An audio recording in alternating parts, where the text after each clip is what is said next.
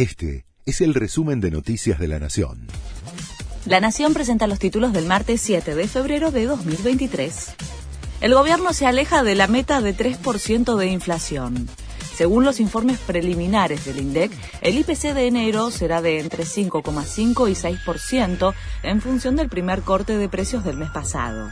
De esta manera, el próximo IPC sería mayor al 5,1% de diciembre de 2022 y complica las proyecciones que hizo el ministro de Economía de llegar a abril con el número 3 delante.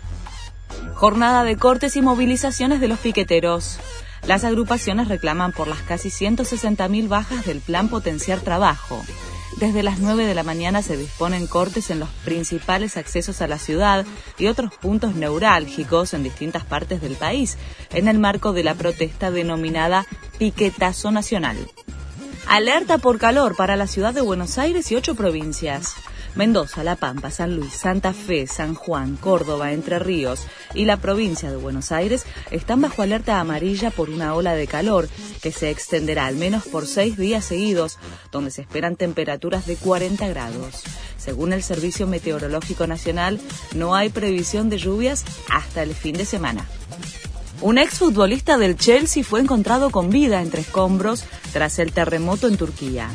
Cristian Atsu Ganés, de 31 años, se salvó de milagro. Fue rescatado por los equipos especializados. Está internado con heridas en el pie derecho y dificultades respiratorias. Ya son más de 5.000 los muertos y continúa el trabajo para rescatar sobrevivientes. Lionel Scaloni firmará su contrato en marzo con AFA. El técnico campeón del mundo seguirá en la selección hasta el Mundial 2026.